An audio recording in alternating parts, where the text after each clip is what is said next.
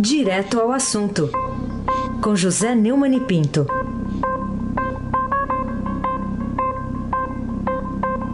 Neumani, bom dia. Bom dia, Raíssa Mabac. Bom dia, Camila Turinski. Bom dia. Bom dia, Almirante Nelson Volter. Oi! Bom dia, Mancira Evangelista Biasi. Bom dia, Emanuel Bonfim, lá em Madrid. Bom dia, ouvinte da Rádio Eldorado, FM 107.3, Heisen Abac. Segunda-feira é um dia que é pedra, né, menino? Pedra mesmo, né? Pedra, mas, vamos em frente. Vamos em frente. Olha, a manchete do Estadão registra que o fundo de 3 bilhões 600 milhões de reais deve sobrecarregar a fiscalização eleitoral. E ainda assim a medida pode ser implantada a custo alto e sem chance de fiscalizá-la, então, Neumann? É, a linha fina lá do, do portal do Estadão diz: estrutura da justiça é considerada insuficiente para analisar gastos de 2018 quando, não diz se, não de caso, diz quando montante bilionário poderá bancar campanhas pela primeira vez.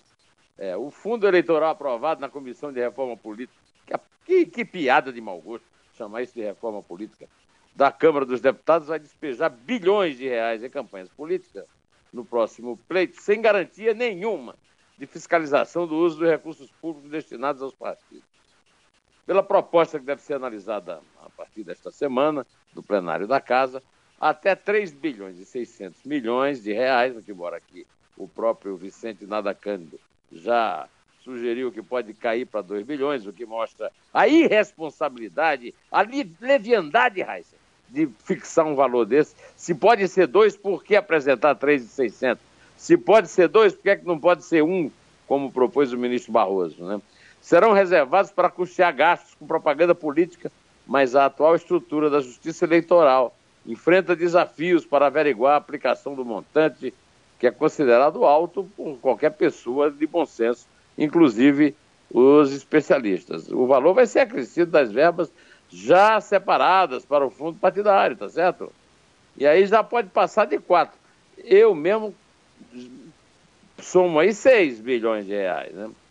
Na campanha de 2014, os partidos declararam oficialmente gastos de 5 bilhões e 100 milhões, quando eram permitidas as doações empresariais.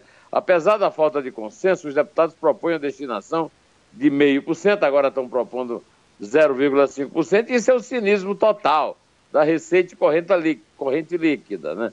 Quer dizer, não é um, um valor fixo. É, tem quem fale até em não fixar valor nenhum, que é para poder, na hora H, é, na calada da noite, fixar o valor. Atualmente, Heisen, já não há na prática fiscalização nenhuma.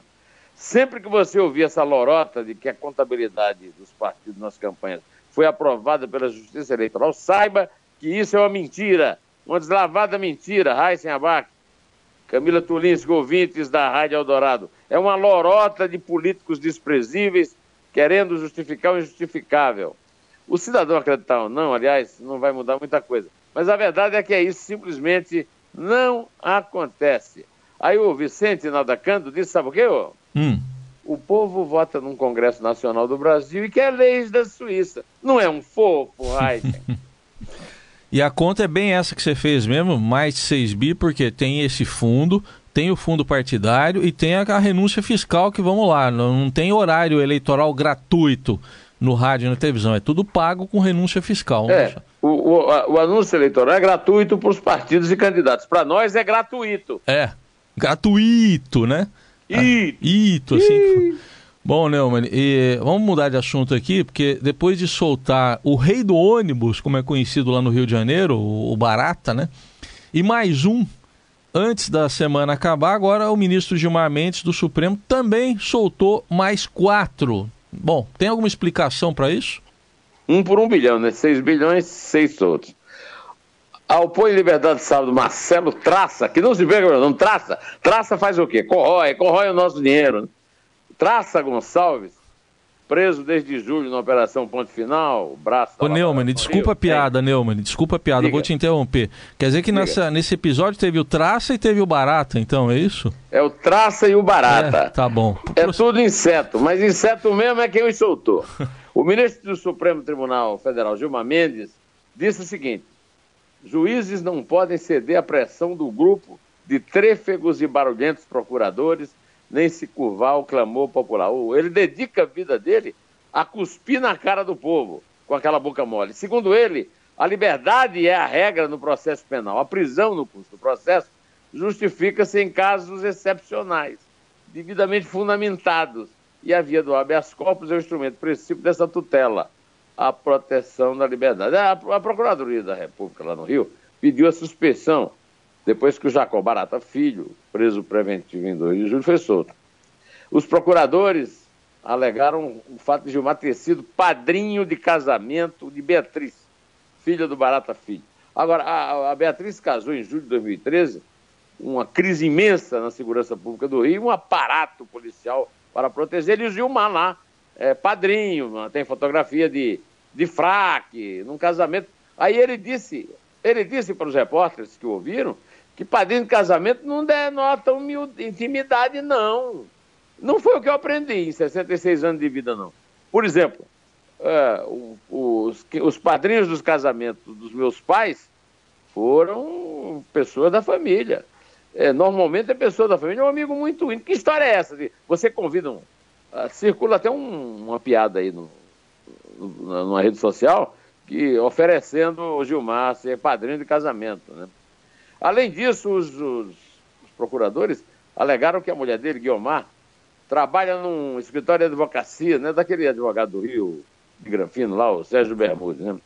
Quando o Gilmar mandou soltar o Marcelo Traça, ele esculhambou a prisão preventiva, chamou de abuso e, e conclamou a Justiça a deixar de ser órgão de controle de pedido do Ministério Público o, o, o Reis, o ministro tem todas as razões do mundo para ter opiniões, opiniões pessoais muito fortes e muito peculiares.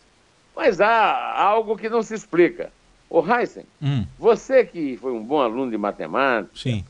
por que, que o algoritmo do Supremo sorteia sempre todos os tucanos, todos os apadrinhados, todos os clientes dos sócios da mulher do Gilmar, sempre para o Gilmar? Será que o algoritmo do Supremo é padrinho do Gilmar ou Heisenberg? É estranho esse algoritmo, né? É um algoritmo Mendes, né? É. O algoritmo Mendes, é, é da família. ô, ô Neumann, outro assunto aqui é, para a gente tratar também, que é o seguinte: o ministro da Casa Civil, Eliseu Padilha, já fez 21 voos com aviões da Força Aérea Brasileira para o reduto eleitoral dele, domicílio familiar, Porto Alegre. E só esse ano, estamos falando só deste ano. O que, que justifica isso tudo? Essa notícia foi dada na Folha de São Paulo sábado, e segundo o jornal, o principal articulador de Temer, que também é alvo da Operação Lava Jato, alegou motivos de segurança para não usar voos comerciais. Ele participou de um seminário de uma revista, de reunião entre políticos brasileiros e argentinos. Foram 21 viagens. Só três apareceram na agenda oficial. Pronto. Pediu o avião tem que estar tá na agenda. Outra coisa, avião da o que é que é?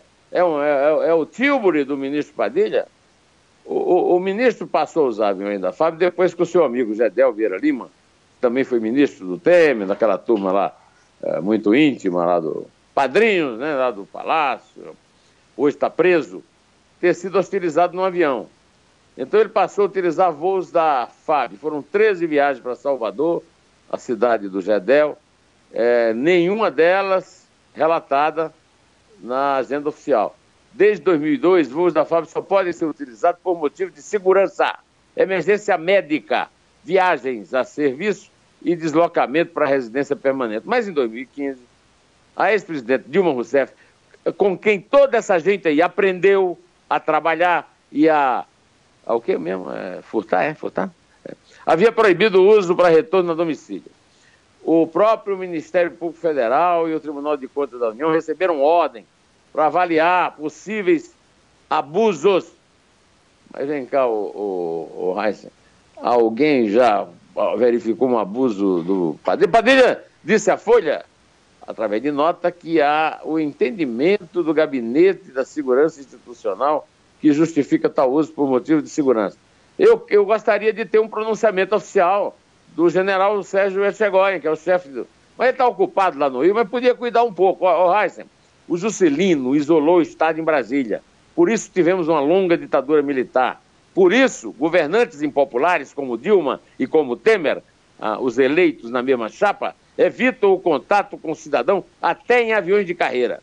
Isso é um duplo abuso, tanto pelo uso indiscriminado e injustificável dos aviões públicos, pela fuga ao contato com a cidadania que paga os salários dessa gente e a qual esse pessoal deve, mas não presta explicações, Eisenbach. É, é um caso que se repete aí, no mínimo, desde o governo Fernando Henrique para cá, porque eu me lembro de gente que ia lá para. Até Fernando de Noronha, lá com a família em avião da, da FAB. Tinha um personagem lá no Jô Soares, era o Padilha, lembra? Vai para casa, Padilha.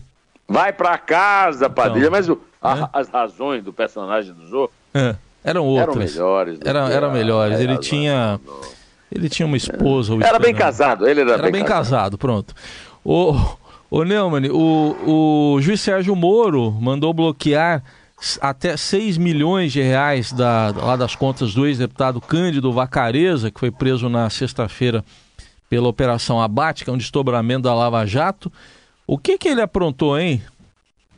É, o, esse é abate, mas não tem nada a ver com o, o Joel, não. Tá? Ah, tá. O, o, valor, o valor corresponde ao montante pago pela empresa estrangeira Sargent Marine, a título de comissão. O bloqueio alcança ativos mantidos em contas e investimentos bancários dos alvos e de suas empresas. Olha, o, segundo o Ministério Público, o Vacareza recebeu 500 mil reais em propina. O ex, ele não é do clube do milhão, ele é do clube do, do meio milhão, né? Aquele mesmo do juiz lá, que recebe legalmente.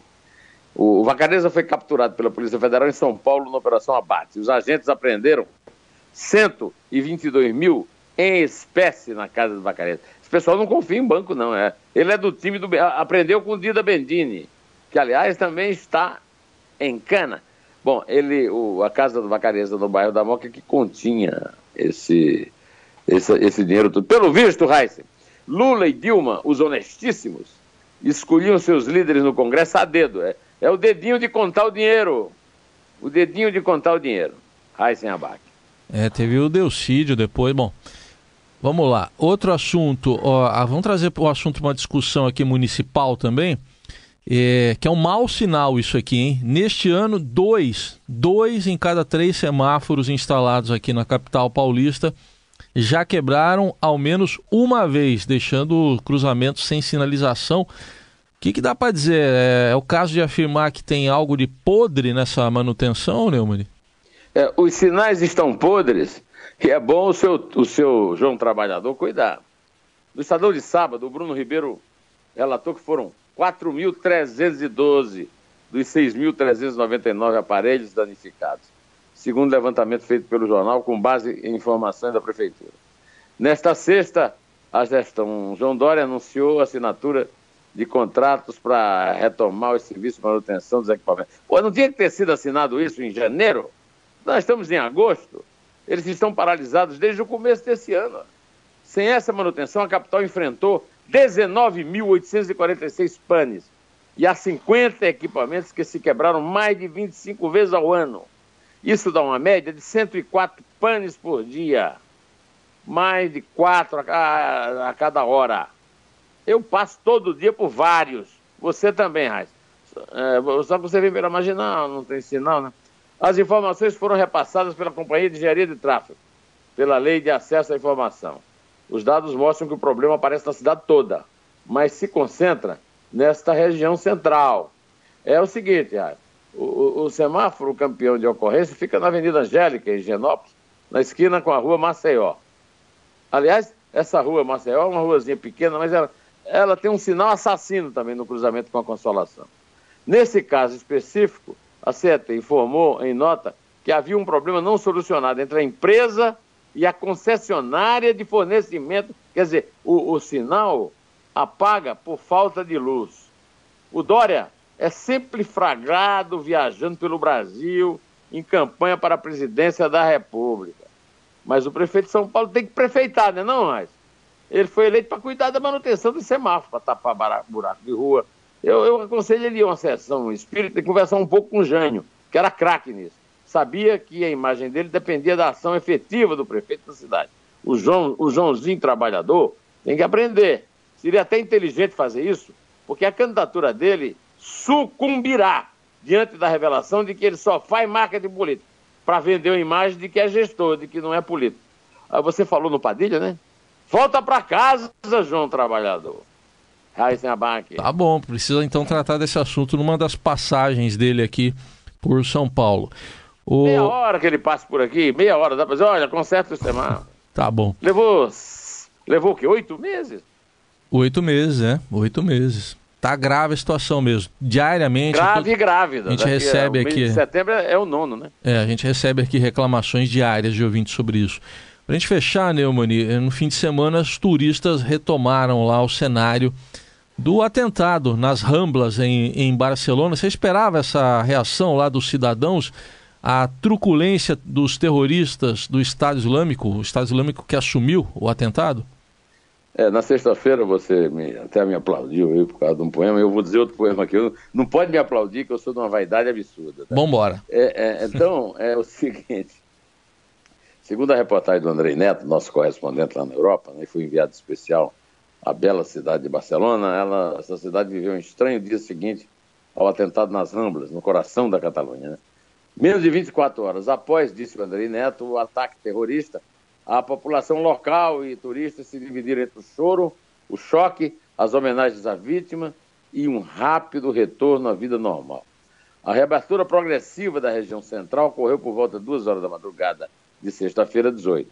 À tarde, uma multidão tomou a rua. Eu fico emocionado, rapaz, ao saber disso. Uma notícia linda.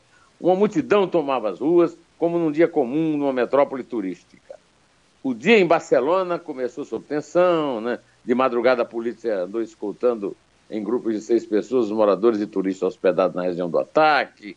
De manhã, as ruas ainda estavam vazias, mas aos poucos, barceloneses e estrangeiros começaram a sair às ruas, ainda meio assim, tateando, meio incrédulos.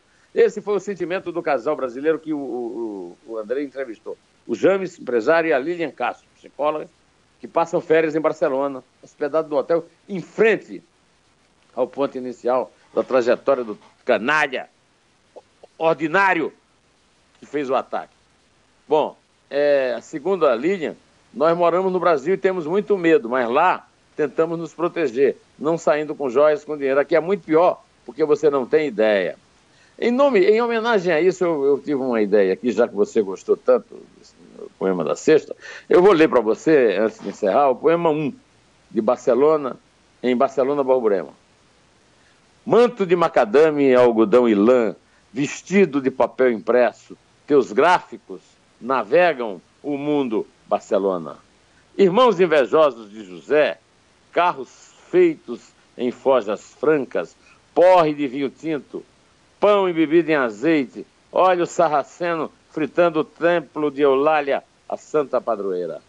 Alojado no pátio de La Lonja, sobre cinzas de médicos e juristas, a rua ampla, um beco estreito, interrompe muralhas romanas e invade a Idade Média. A rainha de Aragão veste jeans na Universidade Literária, marcha sobre os sonhos genoveses, elabora químicas e sopra vidros. Reza em Santa Maria del Mar, que não fica beira-mar, e peca no mole de Santa Creu. Amante do Mediterrâneo, bacante cubista, do mundo sentado as mesas expostas de todas as ramblas. Heisenbach, agora eu vou pedir ao almirante Nelson que execute uma música da qual eu gosto. Eu fui sábado ver o meu amigo Raimundo Fagner no melhor show da vida dele, no Espaço das Américas. Eu estava ouvindo aqui o, a propaganda do Idivo, me lembrei disso e pedi então para o almirante Nelson tocar um dos grandes sucessos de Fagner, que ele canta muito bem lá no, no show que ele cantou lá no sábado. Aqui eu vou usar uma reprodução com o meu parceiro Zé Ramalho de uma música maravilhosa que ele cantou sábado, de Dominguinhos e Fausto Nilo. que fala do Brasil, como o Brasil é. As Pedras que Cantam. Quem é rico mora na praia, sem trabalhar nem tem onde mora. Quem não chora dorme com fome, mas quem tem nome joga prata no ar. O tempo duro no ambiente, o tempo escuro da memória, o tempo é quente e o dragão é voraz. Vamos embora de repente, vamos embora sem demora, vamos pra frente que pra trás não dá mais. Pra ser feliz no lugar, pra sorrir e cantar, tanta coisa a gente inventa. Mas o dia que a poesia se arrebenta, é que as pedras vão cantar. O dragão é voraz, mas as pedras vão cantar. Ai, Sinhabaque. Muito bom, hein? Belo Então resgate. conte. Você quer a partir de quando? De quando? Três, três. Três? É três. É dois. É um. Inter. chora dorme com fome, mas quem tem nome joga prata no ar. O tempo duro do ambiente, o tempo escuro da memória, o tempo é quente e o dragão é voraz. Vamos embora de repente, vamos embora de repente, vamos pra frente que pra trás não dá mais. Feliz no lugar pra sorrir e cantar. Tanta coisa a gente inventa. No dia que a poesia se arrebenta, é que as pedras vão cantar.